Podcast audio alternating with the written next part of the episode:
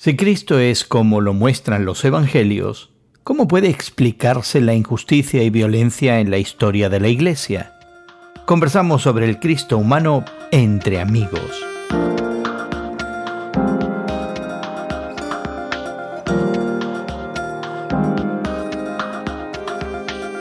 Gracias por acompañarnos entre amigos esta conversación semanal sobre la fe cristiana y el mundo contemporáneo. Soy tu amigo Gerson García. Hoy conversamos sobre un interesante libro que se centra en la humanidad de Cristo y cuestiona cómo hemos armado sistemas religiosos que van en contra de las enseñanzas fundamentales de ese Cristo humano. Pero antes te invitamos a suscribirte a nuestro podcast que encontrarás en tu plataforma de podcast favorita. Así podrás acompañarnos regular y convenientemente, dejar tu opinión y comentarios, explorar nuestros archivos y compartir con otros estos temas. Si te encuentras acompañándonos regularmente en nuestro podcast, compártelo con otros en tus redes sociales. Búscalo como entre amigos con Gerson García en Apple, Google, Spotify o donde quiera que encuentres tus podcasts. Hoy comenzamos una serie de conversaciones que creemos eh, vienen bien durante estas fechas. Al acercarse la Navidad hemos recopilado una serie de temas que giran en torno a la persona histórica de Jesús de Nazaret y su proyección de fe que la cristiandad reconoce como el Mesías, el Cristo. Nuestra intención a lo largo de lo que nos queda del mes de diciembre es considerar la historia detrás de la anécdota navideña. Y tan solo al comenzar a pensar en esa posibilidad nos damos cuenta de que la Navidad, en su contexto histórico y punto de origen, no es ese oasis de paz, amor humanista, solidaridad universal, festejos y abundancias que celebramos en estos días es más bien un acto subversivo del Dios creador que vive entre los humanos tan escandalosamente que los humanos deciden acabar con su vida. La próxima semana estaremos hablando de una masculinidad humilde basado en un personaje navideño central pero muchas veces olvidado. Conversaremos sobre el carácter humilde y obediente de José, padre adoptivo de Jesús. Al enfrentar la emigración forzada, el destierro y convertir a su familia en refugiados, José muestra su mejor masculinidad, rompiendo muchos moldes de la época y quizás algunos moldes eh, de nuestros días, particularmente en América Latina. Seguiremos conversando un par de días antes de la Navidad sobre el Dios encarnado, una idea que por más que se trate de normalizar y asimilar es verdaderamente imposible de comprender exploraremos qué significa la afirmación de fe de que Cristo es Dios y hombre verdadero, como lo recita el credo apostólico, es decir, completamente Dios y completamente humano. Terminaremos este mes, por supuesto, mirando algunas de las historias, eventos, circunstancias que marcaron el año 2023. Pero hoy comenzamos esta serie de conversaciones alrededor de la historia navideña, considerando los trazos de humanidad que la narrativa de los Evangelios nos presenta sobre Jesucristo. En su libro Christ Actually, el escritor católico reformista James Carroll parece querer tomar en serio esos desafíos de la ciencia, la filosofía contemporánea e incluso el secularismo para presentar una imagen un tanto más humana de Cristo. Según este autor, la vida de Cristo es la razón por la que la cristiandad no debe callar ante la injusticia, incluso cuando esa injusticia desafortunadamente se ejecuta desde el ámbito de la misma iglesia. Hace algún tiempo Guillermo Elsa y nuestro compañero Juan Marcos Gómez eh, intercambiamos impresiones sobre este libro y algunas implicaciones importantes de la humanidad de Cristo que no reciben demasiada consideración. Esta es parte de nuestra conversación que tuvimos en esa ocasión, una conversación que ya está en marcha. Este libro plantea de entrada algunas cosas que son muy chocantes para nuestra manera de ver el mundo, ¿no? Eh, él dice que los judíos eh, particularmente se sienten muy atacados o discriminados por el cristianismo. Eh, se dice que en el holocausto, eh, digamos, le costó la vida a 6 millones de, judíos. y entonces el cristianismo nunca levantó su voz para, protestar, excepto Dietrich Bonhoeffer, que fue el, hombre que perdió su vida, fue ejecutado dos semanas antes que entraran los aliados ahí a, a la liberación de Europa, ¿no? Eh, pero tiene otra cosa más que impacta mucho más todavía, creo yo, en términos de números, ¿no?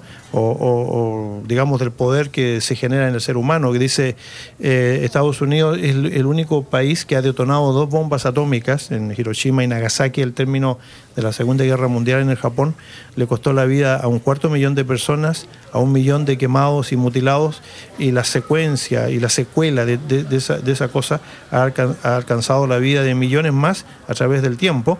Y la iglesia nunca ha levantado su voz ni ha dicho, por ejemplo, el cristianismo nunca ha dicho, o los líderes del cristianismo nunca han dicho, esto es una aberración porque nosotros valoramos la vida. Entonces él dice, estos dos ejemplos hablan de un cristianismo eh, que no tiene fuerza, pero no es, no es el problema de Cristo, el problema es de los cristianos, que no tenemos la valentía para enfrentar algunas de las situaciones que están pasando en el mundo. ¿no? Entonces él dice, eh, y eso es lo interesante para mí, es una especie de paradoja lo que plantea este James Carroll, porque dice, eh, tenemos que enfatizar al Cristo humano, el Cristo que mm. vino, que vivió entre nosotros, que se humanó, pero también nunca debemos olvidar al Cristo divino, porque si Cristo no es divino, entonces su, su mensaje y su trascendencia no es mayor que la de Virgilio o alguno de los, o alguno de los eh, filósofos griegos.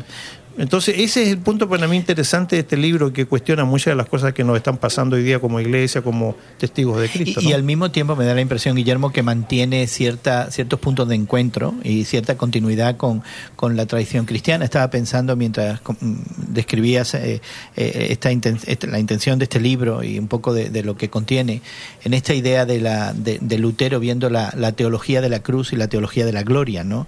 que, que son dos maneras eh, de, en la tradición cristiana en la que vemos justamente lo mismo, la humanidad, la divinidad.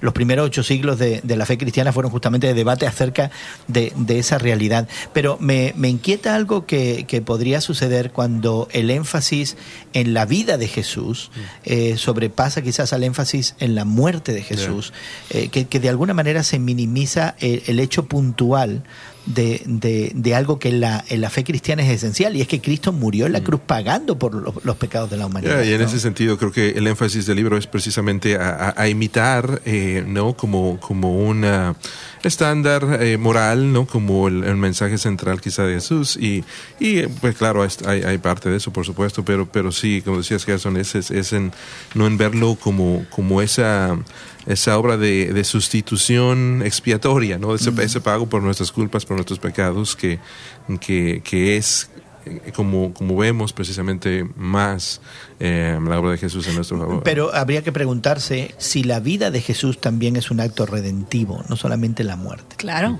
claro que sí. Eh, su vida nos trae no solamente un ejemplo a seguir, sino también una transformación que nos viene desde dentro y que solamente puede venir no solamente desde dentro, sino desde arriba, ¿verdad? la vida de Cristo recordemos, es una vida intachable. En los seminarios te dicen, ¿era, era posible para Cristo pecar? ¿Sí o no? Mm.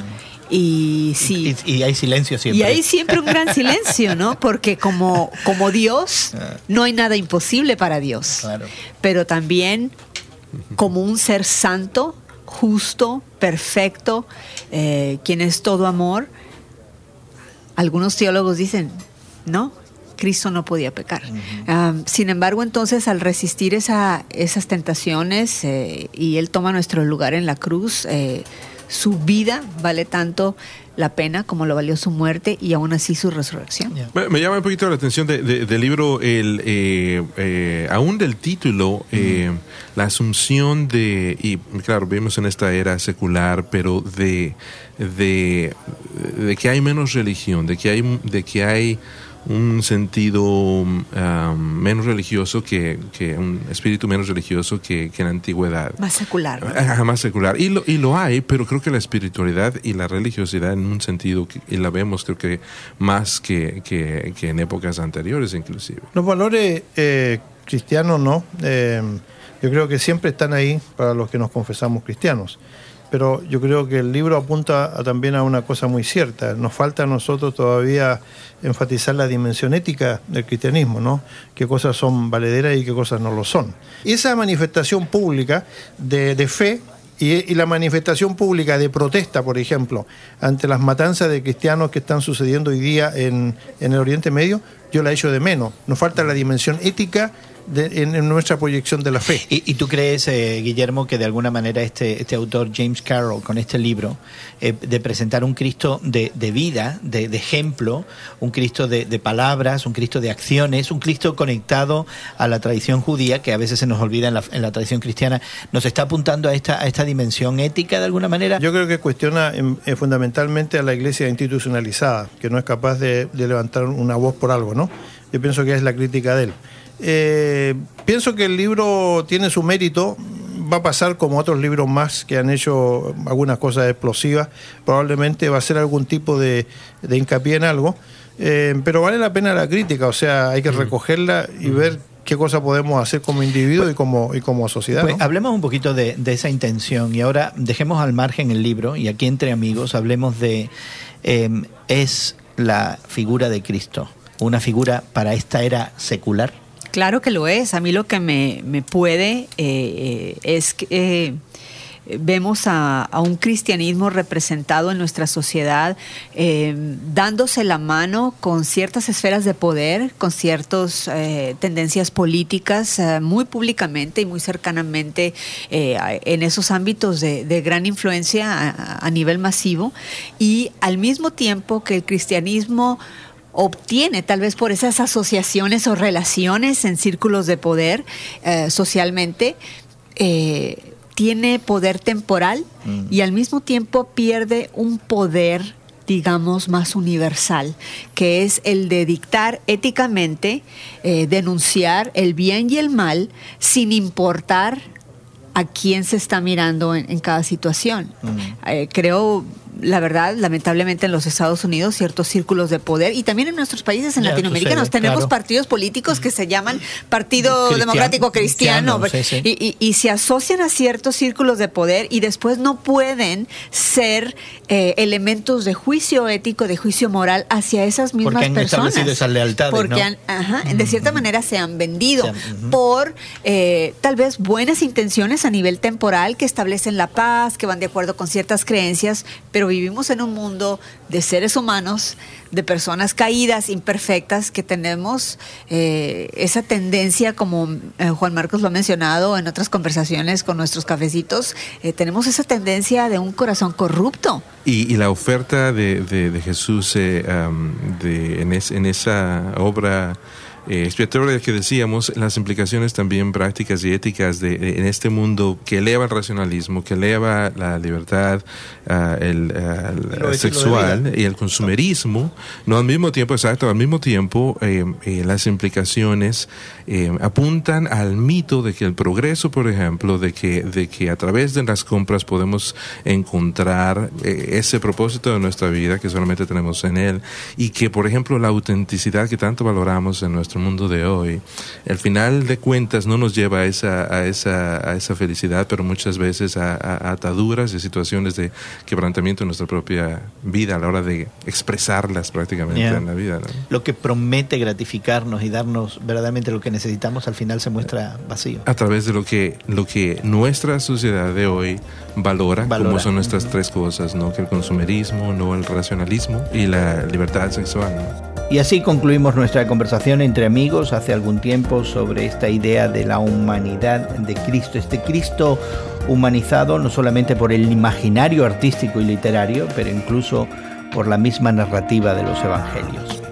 Queremos eh, que te suscribas a nuestro podcast que encontrarás en tu plataforma de podcast favorita. Lo puedes buscar como Entre Amigos con Gerson García. Encontrarás además enlaces a los recursos que hemos mencionado en la conversación de hoy. Podrás dejar también tus comentarios y además encontrar otros temas y conversaciones que pudieran interesarte.